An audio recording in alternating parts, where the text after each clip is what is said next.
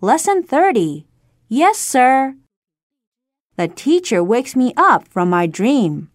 Get up, you lazy bones! Uh, sorry, sir. I must have fallen asleep. You bet. And we could see you shaking like a leaf. Really?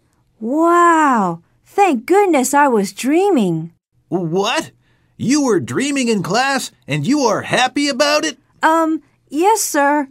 What? Do you take me for a fool? Yes, sir. I mean, no, sir. As punishment, you are to write, I must not sleep in class 100 times. No, sir. Wrong. You should say, Yes, sir. Whatever, sir. Oh, I give up. Good, sir.